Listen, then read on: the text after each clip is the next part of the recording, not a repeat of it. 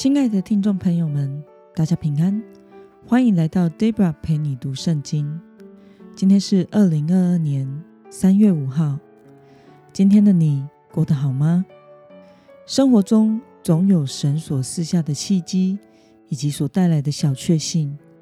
愿神赐福您，活在每个幸福的当下，以感谢的心来迎接每一天。今天我所要分享的，是我读经与灵修的心得。我所使用的灵修材料是每日活水。今天所要分享的主题是不要草率地论断人。今天的经文在约书亚记二十二章十到二十节。我所使用的圣经版本是和合本修订版。那么我们就来读圣经喽。流便人、迦得人和玛拿西半支派的人，到了迦南地的约旦河一带地方，就在约旦河那里筑了一座坛，一座高大壮观的坛。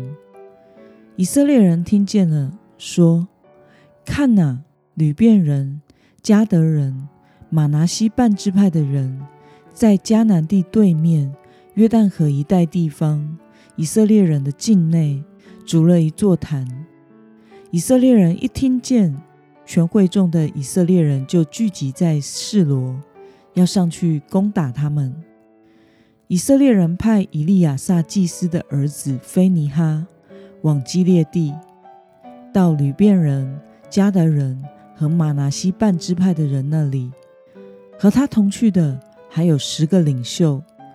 以色列每个支派在富家中。各派一个领袖，这些人每一个在以色列族系中都是富家的领袖。他们来到基列地，到流便人、迦得人和玛拿西半支派的人那里，对他们说：“耶和华全会众这样说：你们今日离弃耶和华，不跟从他，干犯以色列的神，悖逆耶和华。”为自己筑了一座坛，你们所犯的是何等的罪！从前我们在辟尔犯的罪孽，导致瘟疫临到耶和华的会众，甚至到今日都还没有洗净。这还算小事吗？你们今日竟然离弃耶和华，不跟从他！你们今日既然悖逆耶和华，明日他必向以色列全会众发怒。若你们认为所得为业之地不洁净，可以过来到耶和华之地，就是耶和华的帐幕所居住之地，在我们中间得地业。你们却不可背逆耶和华，也不可背叛我们，在耶和华我们神的坛以外为自己筑坛。从前谢拉的曾孙亚干，岂不是在那当灭之物上犯了罪？导致愤怒临到以色列全会众吗？死在他所犯的罪中的，不只是他一个人而已。让我们来介绍今天的经文背景。关于祭坛的宗教仪式，一定要在耶和华的会幕或圣殿才可以举行。犹太人是不可以自己在任何地方打造自己的祭坛祭拜的。摩西律法中严禁拜偶像。让我们来观察今天的经文内容。对于约旦河东岸支派筑坛的事情，西岸支派作何反应呢？我们从今天的经文十一到十二节可以看到，在不知道约旦河东岸各支派为什么要在约旦河边筑一座大祭坛的时候，西岸的支派已经准备要开战了，因为他们认为建造祭坛的行为是背叛神。那么，西岸支派对东岸支派主坛的事情有什么样的评论呢？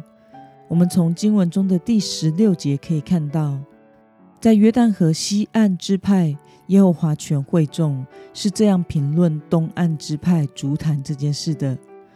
你们今日离弃耶和华，不跟从他，干犯以色列的神，悖逆耶和华，为自己筑一座坛，你们所犯的是何等的罪！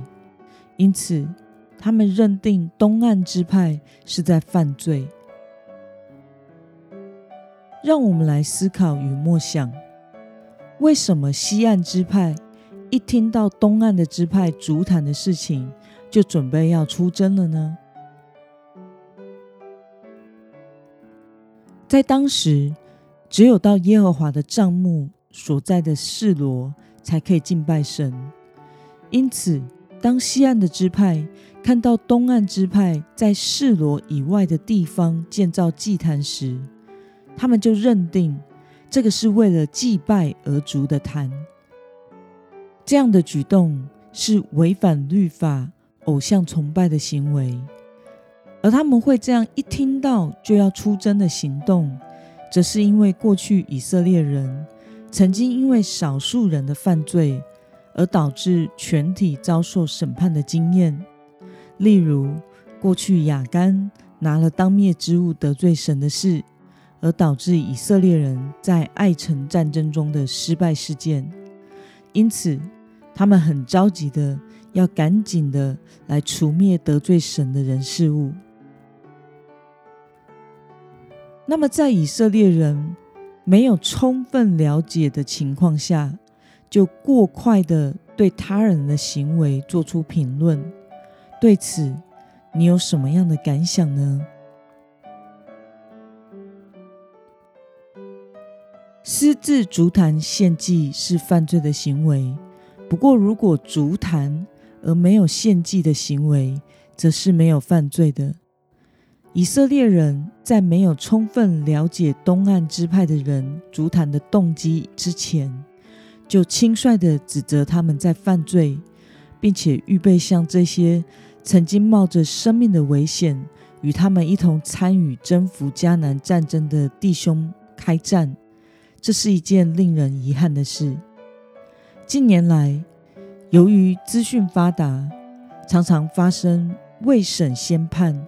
舆论杀人以及网络言论霸凌的事件，这是因为在我们天然人的罪性中，吃了分别善恶树的果子后，我们就常常会以自己的经验、立场和偏见而对人做出判断和批判，并没有站在对方的立场来着想。Debra 也曾经为了心中对人的论断。后来发现，原来是自己误会了，想错了，而向主悔改过。求主帮助我们，无论做什么事情，都要先带到神的面前，以谨慎的态度来避免草率的论断才好。实践在耶稣基督里爱的命令。那么，今天的经文可以带给我们什么样的决心与应用呢？让我们试着思考看看，你是否曾经凭着自己的经验、立场或者是偏见而做出草率的评断过吗？为了实践神爱的命令，并且避免过快的论断别人，你具体要怎么做呢？让我们一同来祷告。亲爱的天父上帝，感谢你透过今天的经文，使我们看到草率的论断别人会做出伤感情、令人遗憾的事。求主帮助我，不要草率的论断人。求主赐给我从你而来的眼光，来看待每一件人事物，以爱和怜悯来看待别人的行为。无论要做什么事，总是要先带到你面前来，再来决定。要快快的听，慢慢的说，慢慢的动怒。愿你用你的生命来充满我的生命。奉耶稣基督的名祷告，阿门。